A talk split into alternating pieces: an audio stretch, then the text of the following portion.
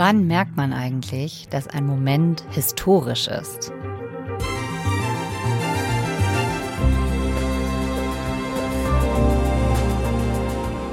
Heute vor genau zwei Jahren, am 27. Februar 2022, da war es direkt klar. Eine Zeitenwende in der Geschichte unseres Kontinents. Das sagt Bundeskanzler Scholz wenige Tage nach Beginn der russischen Großoffensive gegen die Ukraine. Heute, zwei Jahre später, fragen wir bei FKM, was hat Olaf Scholz mit diesem großen Wort tatsächlich bewirkt? Ihr hört 11KM, der Tagesschau-Podcast. Ein Thema in aller Tiefe. Mein Name ist Viktoria Kobmann. Heute ist Dienstag, der 27. Februar. Hallo Georg. Hallo Viktoria. Georg Schwarte ist der Mann, wenn es um die Bundespolitik in Berlin geht. Er berichtet seit langem aus dem ARD Hauptstadtstudio und kennt Kanzler Scholz ganz aus der Nähe. Zum Beispiel, wenn er neuerdings bei Granaten und Panzern alle Berührungsängste ablegt.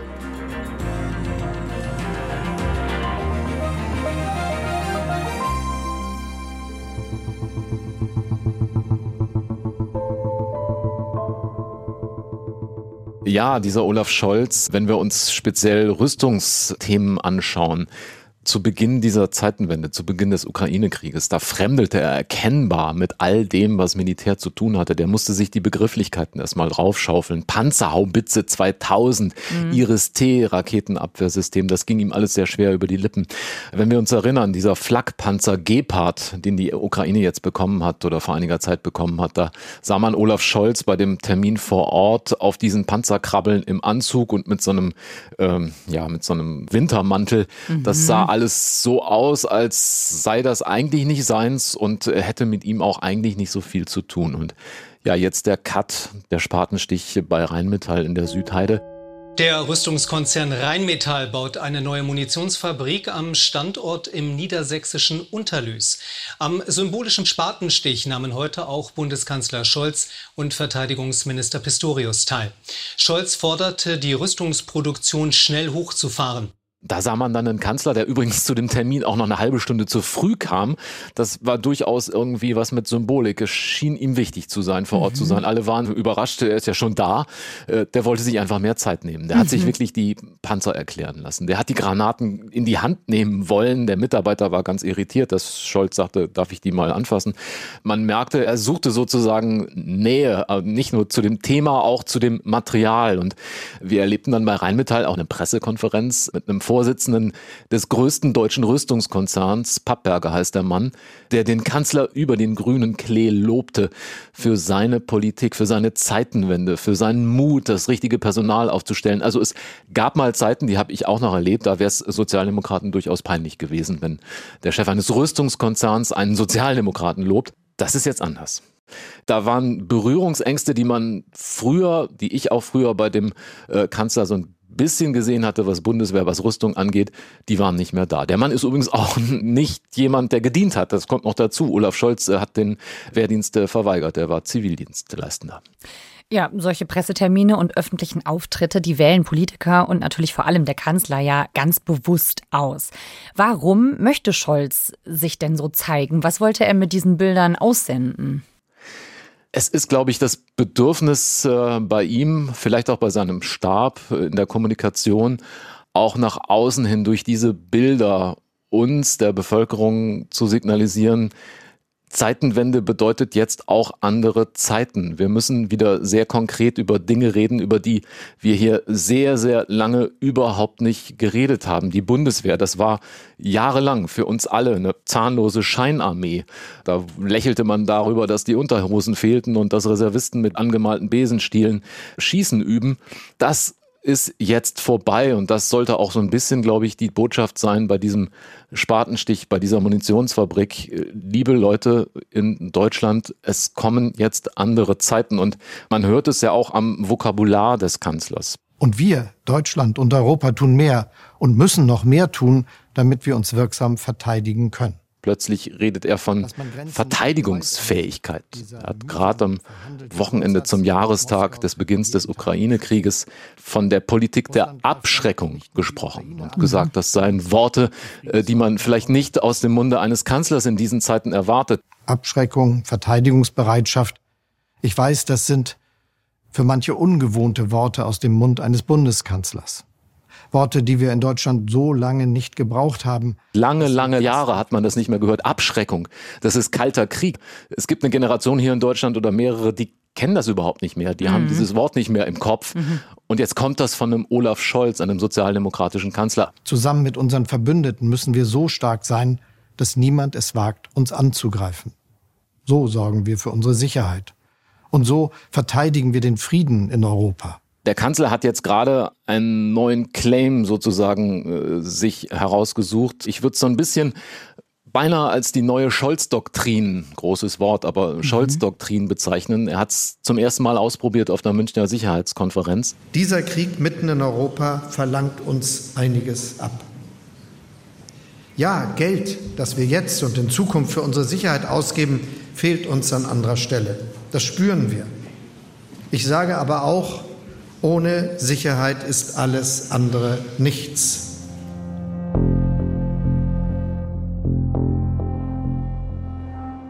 ohne Sicherheit ist alles nichts. Mhm. Und das klingt erstmal, ja, banal. Mhm. Aber dahinter steckt eine ganze Menge und er wiederholt das jetzt. Man muss mal darauf achten, immer wieder und wieder. Daran werden wir beide in diesen Tagen und in den kommenden Jahren immer wieder erinnern müssen. Er war bei den Unternehmern zu Gast äh, auf einer Unternehmertagung. Denn ohne Sicherheit ist alles andere nichts. Er hat gerade einen Videopodcast zum Jahrestag des das Kriegsbeginns in der Ukraine aufgenommen. Auch da. Aber eins ist doch klar. Ohne Sicherheit ist alles andere nichts. Ohne Sicherheit keine Freiheit, keine Demokratie und keine Menschenrechte. Also meine These, wir werden diesen neuen Spruch ohne Sicherheit ist alles nichts jetzt in feiner Regelmäßigkeit hören und er möchte, dass das auch einträufelt in die Köpfe und in die Herzen auch der Bevölkerung, mhm. weil er damit versuchen will, den Leuten deutlich zu machen, so wie wir bisher verfahren sind, auch im Umgang mit der Bundeswehr, im Umgang mit der eigenen Verteidigungsfähigkeit, so werden wir nicht weitermachen können. Also er benutzt andere Worte, er benutzt andere Bilder, stellt sich in andere Situationen, um auch uns, glaube ich, der Bevölkerung zu sagen, ja, Zeitenwende heißt Zeitenwende eine Zeitenwende in der Geschichte unseres Kontinents. Schauen wir noch mal genau auf diese ziemlich legendär gewordene Rede von Olaf Scholz im Bundestag vor eben ziemlich genau zwei Jahren am 27. Februar 2022. Diese Zeitenwende-Rede. Der 24. Februar 2022 markiert eine Zeitenwende in der Geschichte unseres Kontinents. Mit dem Überfall auf die Ukraine hat der russische Präsident Putin kaltblütig einen Angriffskrieg vom Zaun gebrochen. Bundeskanzler Scholz hat in einer Regierungserklärung Konsequenzen für Deutschland aus dem Krieg in der Ukraine vorgestellt. Der SPD-Politiker kündigte massive Aufrüstungsschritte der Bundeswehr an. In der Sondersitzung des Bundestages konnte man heute innerhalb weniger Minuten beobachten, wie sich jahrzehntelange Außen- und Sicherheitspolitik in Luft auflöste und klar wurde, die deutsche Zurückhaltung, vor allem die militärische, ist beendet. Wir müssen deutlich mehr investieren in die Sicherheit unseres Landes, um auf diese Weise unsere Freiheit und unsere Demokratie zu schützen. Fun Fact, das Wort fällt insgesamt fünfmal in dieser Rede. Georg, kannst du dich noch erinnern an diesen Moment äh, im Bundestag? Also das war die erste wirklich markante Rede des neuen Bundeskanzlers Olaf Scholz. Und niemand, niemand, wirklich niemand, bis auf ganz wenige Eingeweihte und bis heute ist nicht klar, wer eigentlich genau wusste, was der Mann da verkündet, waren vorher eingeweiht, dass er beispielsweise dieses 100 Milliarden Sondervermögen für die Bundeswehr ausrufen würde, dass er versprechen würde, künftig zwei Prozent des Bruttosozialproduktes für die Bundeswehr Jahr für Jahr ausgeben zu wollen. Wir tun dies auch für uns, für unsere eigene Sicherheit. Wohl wissend, dass sich nicht alle Bedrohungen der Zukunft mit den Mitteln der Bundeswehr einhegen lassen. Man hat, und ich habe auch da mit offenem Mund, muss ich gestehen, vor dem Bildschirm gesessen, zugehört und habe in die Gesichter der Abgeordneten gesehen. Mhm. Habe den Fraktionsvorsitzenden der SPD, Mützenich, gesehen, der entgeistert geguckt hat, mhm. der äh, vergessen hatte zu klatschen, weil er komplett offenbar auch überrascht war von dem, äh, was der Kanzler da in dieser Sekunde verkündet hat. Also für mich war das tatsächlich auch eine Art Zeitenwende, die der Kanzler da ausgerufen hat, weil niemand eigentlich damit gerechnet hatte. Wenn man sich erinnert, was kurz vorher noch war, vor dem Ukraine-Krieg und wenn man sich überlegt, was seither passiert ist, zwei Jahre nach dieser Zeitenwende, Jetzt sind wir bei 30 Milliarden Euro Finanzhilfen und Waffenhilfen für die Ukraine, zweitgrößter mhm. Geber auf der Welt. Also das ist eine ziemlich steile Lernkurve, die ja. der Kanzler auch persönlich hingelegt hat. Also es war jedenfalls ein sehr gelungener Begriff, das kann man mal sagen. Wenn das aus der Abteilung seiner Kommunikation gekommen sein sollte oder von ihm selber, dann hat dieser Begriff jedenfalls Fuß gefasst. Äh, ganz Europa redet mittlerweile von Zeitenwende. Zeitenwende sagen sie dann in Brüssel und alle wissen genau, was gemeint ist. Scholz hat diesen Begriff geprägt. First mentioned by Chancellor Olaf Scholz in Parliament, the buzzword is Zeitenwende, a watershed moment, a turning a turning point, listing a raft of actions. The new Chancellor, Olaf Scholz, described the moment as a Zeitenwende, a turning point. But saying it is one thing, doing something about it another. Aber Zeitenwende, der Begriff, eine Zeitenwende stellt auch alles in Frage. Und das ist genau der Punkt, den Schritt ist Olaf Scholz dann nicht mehr mitgegangen. Er hat die Zeitenwende ausgerufen, er hat das Sondervermögen 100 Milliarden bekommen, mhm. aber alles in Frage stellen, auch für die Bevölkerung, für uns, für die Menschen auf der Straße. Den Schritt ist der Kanzler damals nicht mitgegangen und auch in den Monaten danach nicht. Das war die Scholz-Politik der Botschaft an die Bevölkerung. Ja, Dinge ändern sich, aber macht euch keine Sorgen, euch wird es nicht schlechter gehen macht euch keine Sorgen, es wird keine Zumutungen geben. Mhm. Wir haben eine Zeitenwende, aber für euch ändert sich nicht so viel. Zu Anfang hatte man ein bisschen das Gefühl und ich auch, im Schlafwagen rollt dieser Olaf Scholz durch die Zeitenwendezeit. Und mein Eindruck jedenfalls im Kanzlerkopf oder auch in seinem Stab oder im Kanzleramt nimmt diese Zeitenwende persönlich jetzt für diesen Kanzler doch Fahrt auf, weil er merkt, es wird sich was ändern müssen, weil einfach nur eine Zeitenwende ausrufen und danach machen wir so weiter wie bisher geht nicht. Allein schon, weil das Geld einfach nicht reicht für diese Zeitenwende, die notwendig ist. Mhm. Da kommt ein Boris Pistorius, offenbar ein Glücksgriff, den der Kanzler dann gemacht hat als Nachfolger dieser Verteidigungsministerin Lamprecht. Ein Boris Pistorius, der jetzt von kriegstüchtig redet. Mhm. Auch das hat für viel Resonanz gesorgt, diese Äußerung. Mhm. Und auch für eine bestimmte Sorge, ne? Auch für eine Sorge, aber den Begriff hat der Mann nicht umsonst und sehr bewusst gewählt und er hat aus Reihen der Verteidigungspolitiker beispielsweise dafür auch Lob bekommen, aus Bundeswehrkreisen sowieso mhm. und er hat diesen Stein ganz bewusst ins Wasser geworfen, weil auch dieser Boris Pistorius gespürt hat, hier ist so eine Lethargie im Land, die Leute begreifen scheinbar gar nicht, vor welchen Herausforderungen Europa, aber eben auch Deutschland steht, weil eben, und da bin ich wieder bei diesem Schlafwagenmodus durch die Zeitenwende, ja, wird schon nicht so schlimm werden. Wird mhm. schon alles weitergehen. Wir erleben gerade, dass die äh, deutsche Bevölkerung Ukraine-Krieg Sie können es nicht mehr hören. Das mhm. ist auch alles sehr ermüdend. Ja. Man ist in Anführungszeichen kriegsmüde, mhm. was für sich genommen schon ein bisschen putzig ist, denn ich war gerade in der Ukraine, der ukrainische Botschafter Makeyev, äh, der stand mit mir in Mykolaev und sagte, wenn er hört, die Deutschen sind kriegsmüde, dann, dann muss er sehr an sich halten, weil er mhm. sagt, die Deutschen sind vielleicht Kriegsberichterstattungsmüde, ja. aber kriegsmüde, das sind meine Leute hier. Ja.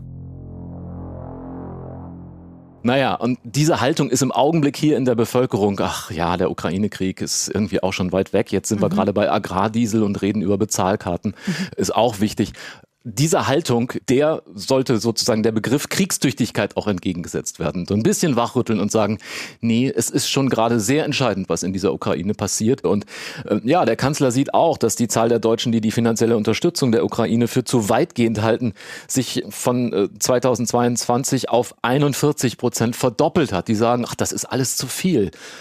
Und da will er jetzt gegensteuern. Mit diesem Begriff Sicherheit, ohne die alles andere nichts ist. Und dieser Begriff Sicherheit, der steht dafür. Sicherheit, das ist das Gefühl, dass wir hier in Deutschland sicher ist. Wer hat sich darüber Gedanken gemacht in den letzten Jahren? Hm. Wer hat darüber nachgedacht, dass man eine Bundeswehr braucht, die eben nicht nur Auslandseinsätze macht, sondern dass man das Land verteidigen wird müssen, möglicherweise.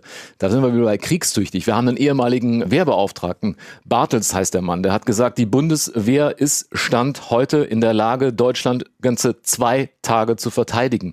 Das mhm. sind desaströse Einsichten und der Kanzler weiß darum. Der weiß, wie es in den Depots der Bundeswehr aussieht. Der ja. weiß, wie der Zustand der Truppe ist. Und das möchte er jetzt mit diesem Begriff der Sicherheit ändern. Er möchte den Leuten sagen, wir müssen wirklich mehr tun für die Verteidigung. Das heißt, mit der neuen Formulierung ohne Sicherheit ist alles nichts, will er die Dringlichkeit klar machen. Ist er mit dem Begriff Zeitenwende bei den Bürgern nicht so durchgedrungen? Ich meine, denk dich mal zurück, Kriegsbeginn mhm. vor zwei Jahren. Ja. Was hatten wir hier für Diskussionen? Oh Gott, Ukraine, das ist, ist ja ganz nah bei uns ja. und ah, sind wir nicht auch bedroht? Russische Raketen, wie weit reichen die denn? Jeder war zum kleinen Verteidigungsexperten geworden. Waffensysteme wurden hier durchdekliniert, mhm. wie bei einem Quartett sozusagen. Der Leopard, der Gepard, der Marder, alles wurde besprochen. Mhm. Das ist weg. Da sind die Leute mittlerweile an so einem Punkt, dass, ach ja, kann ich jetzt auch nicht mehr hören und mhm. Ukraine, ja, muss das sein? Mhm. Ja, muss sein. Und jetzt wäre der Punkt und jetzt ist der Punkt für diesen Kanzler und das hat er erkannt, nur dass er es noch nicht in großen Reden umgesetzt hat, den Leuten zu sagen, ja, wir müssen jetzt was tun, wenn wir weiter sicher sein wollen. Ohne Sicherheit ist alles andere nichts.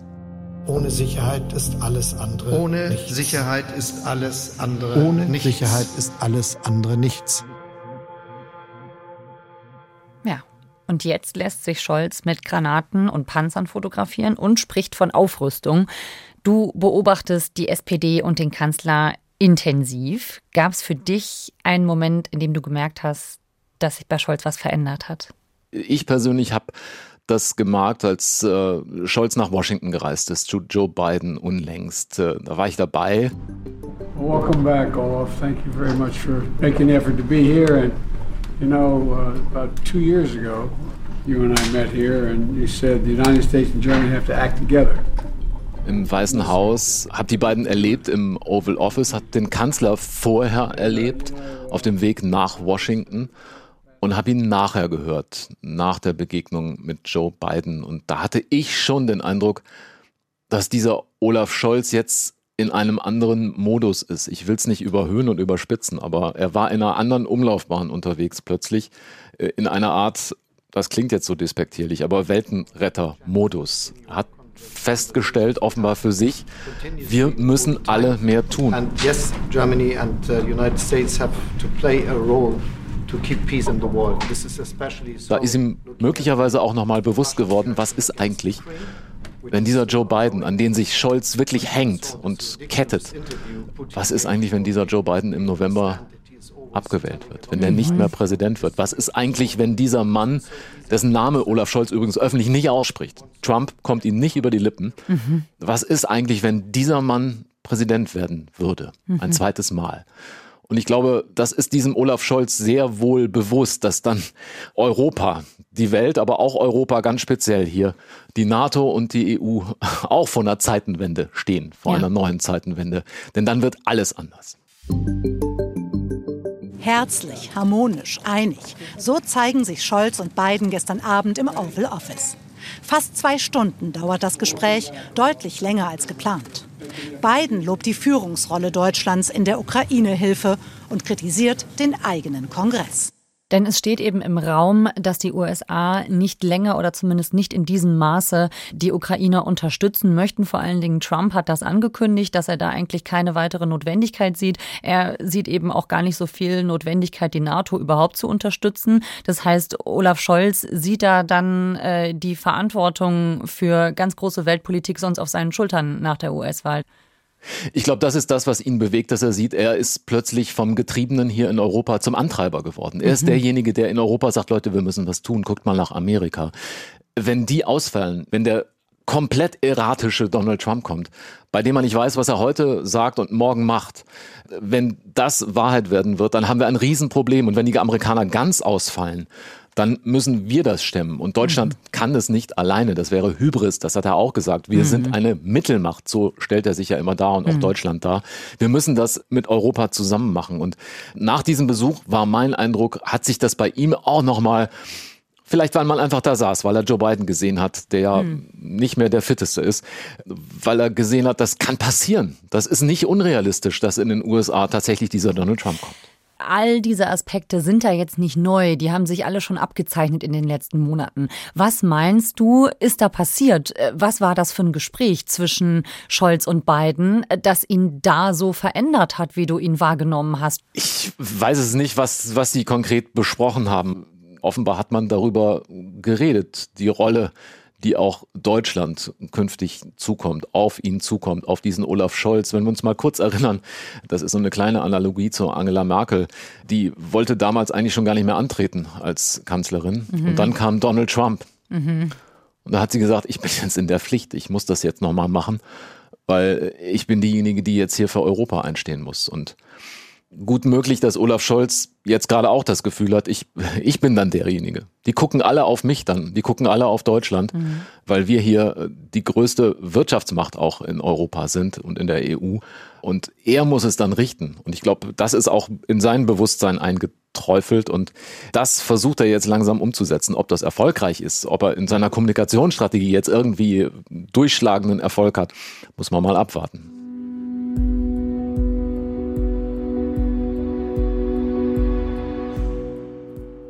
Hat dich diese Entwicklung bis hin zu dieser neuen Deutlichkeit, vielleicht Radikalität der Zeitenwende eigentlich überrascht?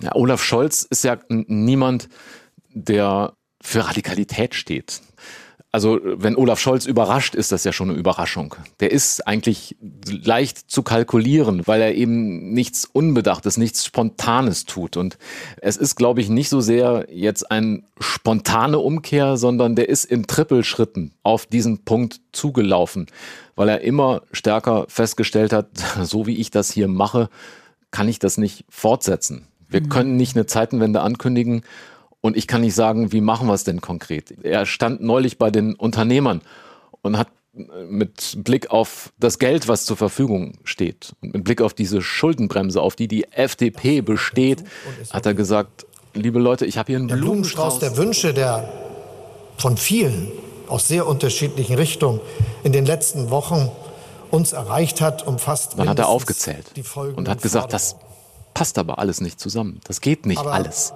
wenn es um Geld geht, dann können wir eben nicht allen Wünschen zugleich nachkommen.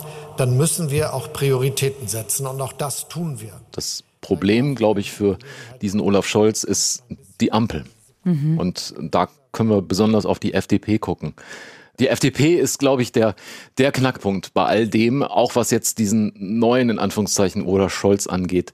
Er muss sich nach dem kleinsten Koalitionspartner richten, denn Finanzminister Lindner, der sitzt auf der Kasse. Und wenn der weiterhin diese Position fährt, Schuldenbremse oder Reform der Schuldenbremse nicht mit uns, dann haben wir ein Problem.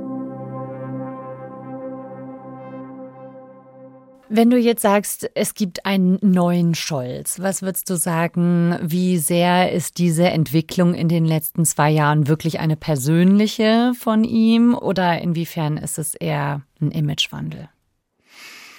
Ich glaube, er persönlich würde das gar nicht als einen ganz neuen Olaf Scholz bezeichnen. Er würde das als Entwicklung sehen und ich würde auch eher von einer Zeitenwende Weiterentwicklung sprechen. Mhm. Er hat die Zeitenwende schon sehr ernst gemeint, aber jetzt stellt er fest, ich muss das auch unterfüttern öffentlich. Und mhm. Schritt für Schritt, dieser Olaf Scholz, der geht halt gerne in Trippelschritten. Der macht nicht das Riesending. Und ich halte das für nachvollziehbar und ich bin gespannt, wie die Sozialdemokratie, wie dieser Kanzler möglicherweise auch in dann zwei Jahren in einen Bundestagswahlkampf geht. Meine These ist, ohne Sicherheit ist alles andere nichts, wird da ein Kernelement sein, auch wenn die Sozialdemokraten sagen, ja, wir stehen aber für Soziale. Mhm. Ich glaube, er versucht gerade eben die Kehrtwende und zu sagen, wenn die Sicherheit nicht mehr da ist und wir leben in dieser gefährlichen Welt, mhm. dann ist das Soziale auch nicht mehr entscheidend. Mhm. Angela Merkel hat ja so ihren prägenden Moment als Wir schaffen das Kanzlerin. So haben wir sie rückblickend viel im Kopf. Ihr Vorgänger Schröder, der ist so ein bisschen in die deutsche Geschichte eingegangen als Agenda 2010 Kanzler. Und ich frage mich jetzt bei Scholz, kann das sein, dass der uns mal in Erinnerung bleiben wird als der Kanzler mit der Granate in der Hand? Ist es jetzt so der Meilenstein in seiner Kanzlerschaft?